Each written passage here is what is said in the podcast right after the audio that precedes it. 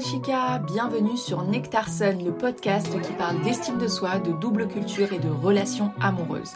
Moi, c'est Myriam Zen et ma mission, c'est d'accompagner les femmes à pousser les portes des opportunités en travaillant sur l'estime de soi. Si tous ces sujets t'intéressent, je t'invite à t'abonner parce que la vie est trop courte pour s'enfermer dans la peur de s'affirmer. Salut chica J'espère que tu vas bien. Aujourd'hui, on se retrouve. Je suis actuellement dans ma chambre, dans le sud de la France. Il fait un soleil incroyable dehors, avec un bon 18 degrés parce qu'il y a du vent. C'est le printemps, on le sent. J'ai face à moi un bouquet de fleurs avec les couleurs du soleil, avec des fleurs rouges, des roses et des pivoines oranges. C'est magnifique. En ce moment, je lis Lolita de Vladimir Nabokov, qui n'a rien d'un prince charmant, parce qu'aujourd'hui on va parler du prince charmant. Euh, en fait, c'est tout le contraire, c'est un pédophile. Et c'est terrible de lire ce livre parce qu'il est écrit du point de vue du pédophile. Donc euh, parfois tu te sens mal, parfois tu as des bouffées de chaleur parce que c'est dégueulasse ce qu'il décrit. Mais en même temps, l'écriture t'emporte et tu as envie de savoir la suite de l'histoire. Il s'est déjà passé plusieurs rebondissements et c'est un livre qui a été interdit quand il est sorti et c'est aussi un classique que je voulais lire. Donc voilà pour la lecture d'aujourd'hui. Je voulais aussi souhaiter un bon ramadan à toutes les personnes qui font le ramadan, mais aujourd'hui c'est aussi le carême, donc un très bon carême à toutes les personnes qui font le carême. C'est parti, on commence tout de suite. Aujourd'hui, on va faire un podcast avec un maximum de valeur. Il y a même des choses que j'ai déjà abordées dans mon ancienne masterclass Love Expert sur la psychologie masculine. Donc, reste bien jusqu'au bout pour avoir toutes les informations. Alors, j'ai voulu faire ce podcast parce que j'ai fait un réel il y a quelques mois de ça sur Instagram où je dis quand il est mature et qu'il t'envoie je veux du sérieux et je veux m'engager avec toi on va trouver une solution ensemble. T'as le droit d'avoir un avis différent du mien, je t'aimerai toujours. Et ça, ce sont des phrases d'hommes qui sont matures émotionnellement. Et les commentaires étaient tellement drôles et je m'y attendais de toute façon. Commentaires de femmes, c'était ouais, ça c'est que dans les films. S'il y a encore du stock, faut prévenir parce que c'est très rare ce genre de comportement. Ça tient du fantasme, lol. Si j'avais eu des messages de ce type, je n'aurais pas divorcé. Je n'ai eu que des critiques et des paroles blessantes. Ça existe même Où sont-ils Dans mes rêves, ouais. Donc que des commentaires comme ça où des femmes étaient en train de, bah, de dire que ça n'existait pas, un homme qui t'envoie ce genre de message.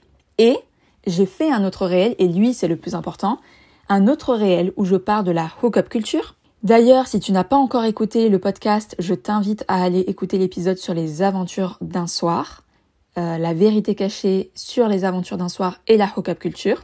Et dans les commentaires, il y a eu un débat avec une femme qui n'était pas du tout d'accord avec moi, euh, qui défendait en fait les aventures d'un soir en disant, en disant les femmes ont ouvert les yeux sur la supercherie du prince charmant. Elle a dit plein de choses sur la hook-up culture, mais notamment cette phrase les femmes ont ouvert les yeux sur la supercherie du prince charmant. Et elle défend euh, cela avec véhémence.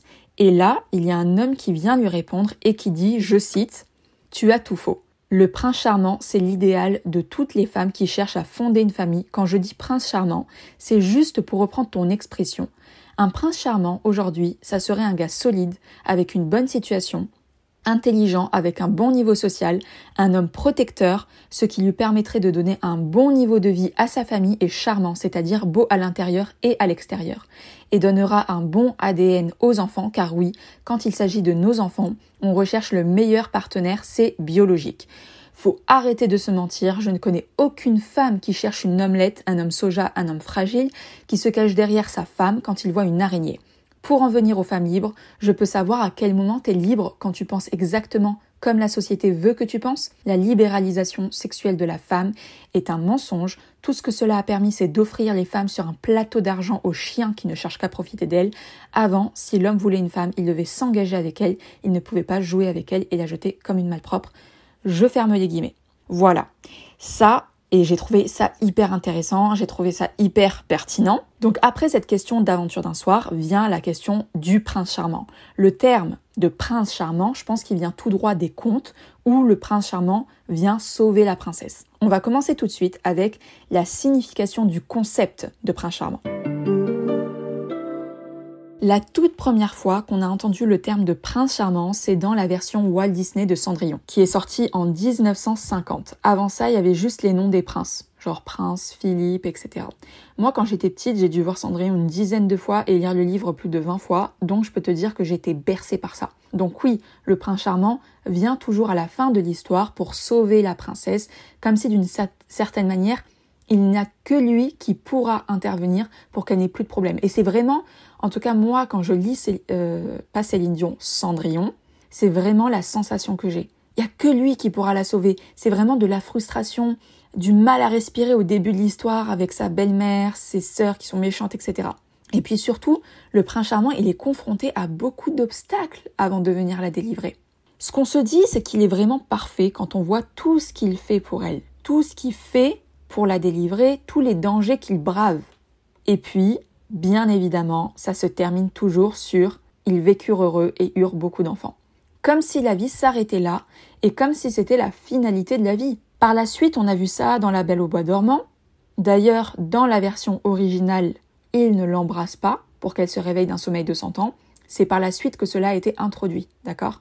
C'est, euh, je crois que même dans les versions euh, d'avant, c'est encore pire parce que euh, c'est des histoires de viol, etc.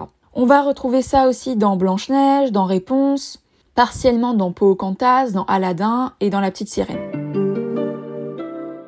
Alors aujourd'hui, c'est quoi le prince charmant? Moi, quand je me suis posé la question de c'est quoi le prince charmant aujourd'hui, je vous dis la vérité, j'ai direct pensé à Jeune demoiselle recherche un mec mortel de Diams.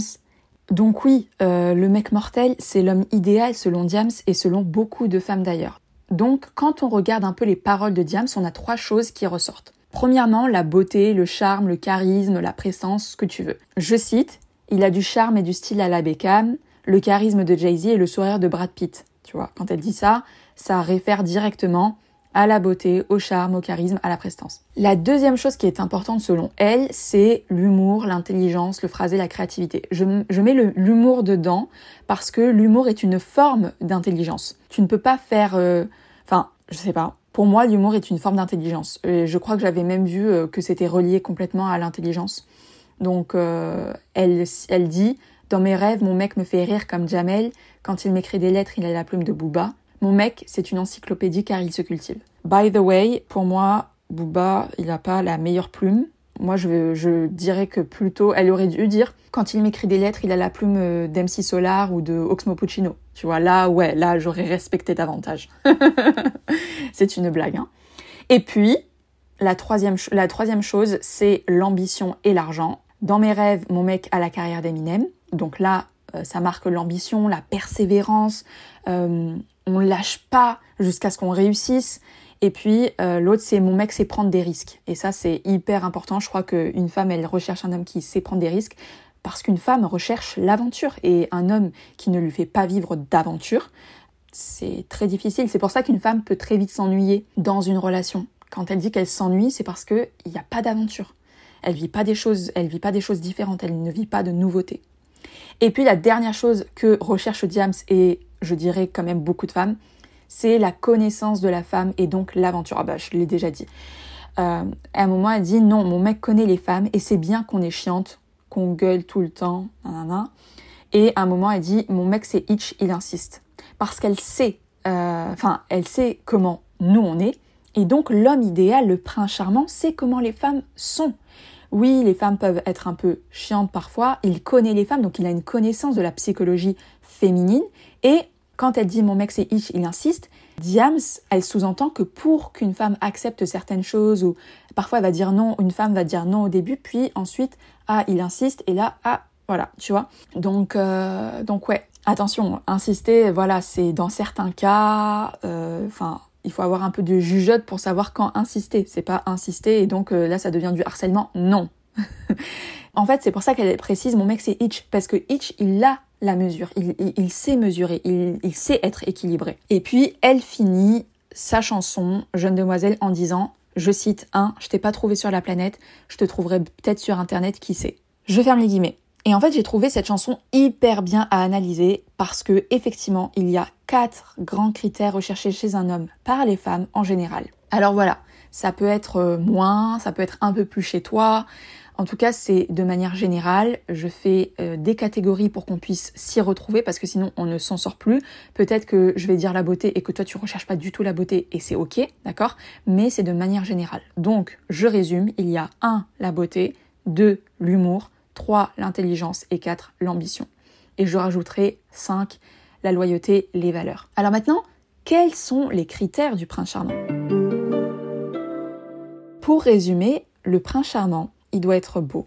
Et il doit correspondre aux normes de beauté actuelles. Donc généralement, quand tu regardes un peu les Disney, c'est un homme qui est blanc, euh, qui est brun, qui a les yeux clairs, qui est grand, ou en tout cas plus grand que la femme. C'est un homme qui est intelligent et qui est cultivé, donc qui peut avoir de la conversation. C'est un homme qui est gentil, serviable, généreux, doux, bienveillant. Il est euh, généralement riche, ou en tout cas sa position sociale est élevée. Et pour finir, il est loyal, il a de belles valeurs comme le respect, la fidélité et bien évidemment, il fera tout pour te protéger. Voilà, ça c'est les critères du prince charmant. Et en fait, c'est une sorte de perfection, un idéal, mais est-ce que cet idéal existe? C'est la question qu'on se pose dans cet épisode et on va y répondre tout de suite. Bien évidemment, le prince charmant, c'est un mythe, euh, car derrière l'idée de perfection, il y a en réalité l'idée que le prince charmant n'a presque pas de défauts. D'accord? Et pourtant, il n'y a pas de partenaire parfait. Le partenaire, comme on te le présente dans les médias, les contes, les histoires, etc., il n'existe pas. D'accord? Et le problème dans tout ça, c'est que les femmes attendent que le partenaire soit idéal. Donc, elles vont souvent être déçues. Et comme il, ne, et comme coche toutes les cases, par exemple, sauf celui de la beauté, alors next. Par exemple, il coche toutes les cases mais pas celui de l'argent, allez, next. Bref, les femmes qui sont dans l'attente du prince charmant vont avoir des attentes irréalistes qui vont les pousser à très vite être désillusionnées. Donc maintenant, quelles sont les conséquences de croire à ça? Quelles sont les conséquences de croire au prince charmant?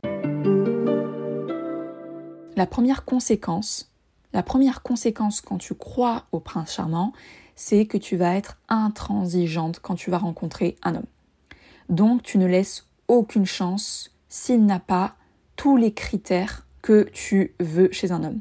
Et en plus, ce qui se passe, c'est que généralement, quand les femmes sont à la recherche de ce prince charmant, elles vont être euh, dans la recherche de ces critères qu'elles n'ont pas elles-mêmes.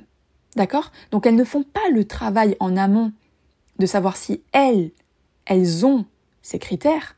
Non. Elles vont d'abord rechercher ces critères-là sans se poser la question de est-ce que moi j'ai ces critères déjà, tu vois? Donc ça c'est la première chose. La deuxième chose, c'est que ces femmes seront toujours déçues. Quand cette femme, tu lui parles des hommes, elle est toujours en train de dire il n'y en a aucun qui fait l'affaire, ils sont tous les mêmes, etc. Sans avoir creusé la question, sans, sans rien en fait, juste en surface. Donc en fait, il y a une insatisfaction chronique de la vie une dépendance émotionnelle et vraiment il y a quelque chose qui s'appelle le bonheur au conditionnel. C'est-à-dire que cette femme, elle a une croyance qui est quand j'aurai trouvé le prince charmant, alors je serai heureuse. Tant que je ne l'ai pas trouvé, je ne suis pas heureuse. Je ne peux pas vivre pour moi. Et ça, c'est très grave. Ça, c'est très grave. Et en fait, c'est de te concentrer tellement sur les caractéristiques de la personne que tu as oublié la relation d'une certaine manière. Tu vois? Tu as complètement oublié la relation. C'est-à-dire que la finalité, c'est de trouver cette personne et pas de, trouver et pas de faire en sorte que la relation soit saine et durable. Et puis la dernière chose, et pas des moindres, c'est que euh, les personnes, les femmes qui sont à la recherche de ce prince charmant ont de très grandes chances de tomber sur un manipulateur en fait. Un manipulateur, c'est une personne qui va manipuler ta perception pour faire en sorte de tomber dans la case du prince charmant au début, il va maximiser ses qualités et minimiser ses défauts. Il va faire du love bombing. Je ferai un épisode sur le love bombing. En bref, c'est un homme qui sait exactement ce que les femmes qu'il considère naïves aiment, puis il va jouer avec ses règles du jeu pour t'avoir sous son emprise et te faire vivre ce qu'il veut. Donc en fait, au début, il prend l'image du prince charmant, il se moule dans cette image, et il est là à 1000% pour toi, en te faisant du love bombing, donc il t'inonde d'amour et de tous les langages de l'amour, puis à ce moment-là, toi tu es complètement aveuglé, Je l'ai déjà expliqué dans les épisodes précédents comment ça, ça fonctionnait. Donc tu es complètement aveuglé et donc tu es sous son emprise. Et quand il remet ses propres vêtements d'homme au comportement toxique et manipulateur, bam, toi, tu es déjà prisonnière. Oui, tout ça parce que tu croyais au prince charmant. Donc maintenant, je vais te donner trois conseils qui vont te permettre de dépasser cette recherche effrénée du prince charmant. Premier conseil, c'est de poser les bonnes questions. Et même les questions qui fâchent. Que ça soit sur l'argent, sur ses défauts, sur ses erreurs, sur sa part d'ombre. Bien sûr, pas au premier rendez-vous, d'accord? Mais il ne faut surtout pas que tu occultes cette part de lui dès le début. On est humain, donc on a tous des bons et des mauvais côtés, comme toi. La deuxième chose, c'est de te concentrer davantage sur les valeurs et de chercher une personne qui partage les mêmes valeurs que toi. Parce que les valeurs, c'est quelque chose qui est fondamental, c'est quelque chose qui est... Les valeurs, en fait, c'est un peu comme la constitution d'un pays. Je sais pas pourquoi j'ai cette image, mais c'est vraiment ça. Les valeurs d'une personne, c'est la constitution d'un pays, c'est les règles générales, c'est les racines de la personne. Et donc, si tu partages les mêmes valeurs que cette personne, ça va beaucoup mieux se passer. Les valeurs, c'est le plus important. Donc, recherche des valeurs chez un homme Troisième point, et ça c'est quelque chose que j'avais déjà expliqué dans l'une de mes masterclass, sois plutôt une satisfizer et non pas une maximizer. Je vais t'expliquer la différence des deux. Les maximizers, c'est des gens qui prennent de bonnes décisions et qui finissent par se sentir mal à ce sujet. Et les satisfizers, c'est des personnes qui prennent aussi de bonnes décisions, mais qui finissent par se sentir bien à ce sujet. Les maximizers, en fait, c'est des personnes qui vont, avoir peut-être plusieurs critères et qui vont rechercher le maximum dans tous ces critères-là. Donc ça prend du temps, ça fait mal, etc. Et en plus de ça, ils finissent par se sentir mal à ce sujet par rapport à la décision qu'ils ont prise. Les satisfizers, eux, c'est des personnes qui vont rechercher, ok, cette personne, elle coche ce critère, ça n'a pas besoin d'être le maximum, mais elle coche ce critère, elle va se satisfaire de, de cette décision. Et en fait, ce qui va se passer, c'est que cette personne, elle considère qu'elle prend les bonnes décisions et elle finit par se sentir bien à ce sujet. Donc en fait, c'est deux, façons de penser complètement différentes et ça change complètement les choses. Les maximizers sont dans la recherche du prince charmant, les satisfizers sont dans la recherche d'un homme avec des valeurs qui leur correspondent. D'accord? Ça, c'est là le troisième point. Et le quatrième point, je ne l'ai même pas cité, mais c'est le quatrième point, Concentre-toi sur l'amélioration de la relation. Ne fais pas de la recherche de cette personne, du prince charmant, une finalité. Fais en sorte de travailler sur ta relation, fais en sorte qu'elle soit saine, qu'elle soit durable, d'accord? Et pas seulement sur la personne. J'ai travaillé avec une coachée, peut-être qu'elle m'écoute aujourd'hui, j'ai travaillé avec une coachée qui faisait tout pour que son mari change. Ça faisait 20 ans, je crois, 15 ans ou 20 ans qu'ils étaient ensemble elle essayait de faire en sorte que son mari change. Il y a des comportements qu'elle n'aimait pas, elle n'en pouvait plus, et en fait elle faisait, elle, essayait de, changer, de le changer. Et je lui ai dit, non, déjà, toi change, parce qu'en fait il y avait des choses qui n'allaient pas, et surtout quand tu es, tu es aveuglé en fait par l'autre personne.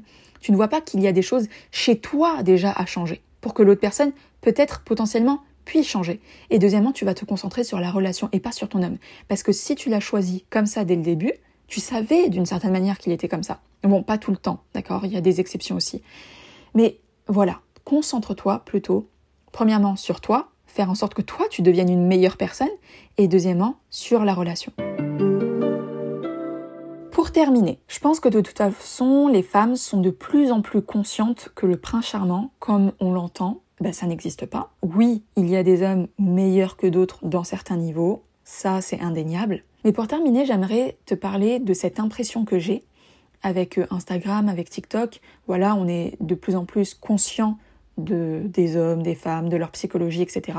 Et en fait, j'ai l'impression qu'en fait, y ça devient complètement le contraire avec euh, il n'y a plus de prince charmant. Les femmes en tout cas ne croient plus du tout au prince charmant et sont désillusionnées par rapport aux hommes dans le sens où vous avez vu sur TikTok, sur Instagram, il y a de plus en plus de femmes qui racontent leur histoire. Et quand on raconte une histoire, ben, généralement, il faut qu'il y ait euh, euh, des up and down, des hauts et des bas, etc. Et en fait, ce qui se passe dans les histoires racontées sur TikTok, c'est que souvent, c'est très négatif. Ça se finit toujours mal. Bah oui, c'est ça qui fait les vues, etc. Et, et le problème, c'est que c'est pas l'entière l'entièreté des, relations. Donc en fait, les femmes sont de plus en plus défaitistes par rapport à l'amour, par rapport aux hommes.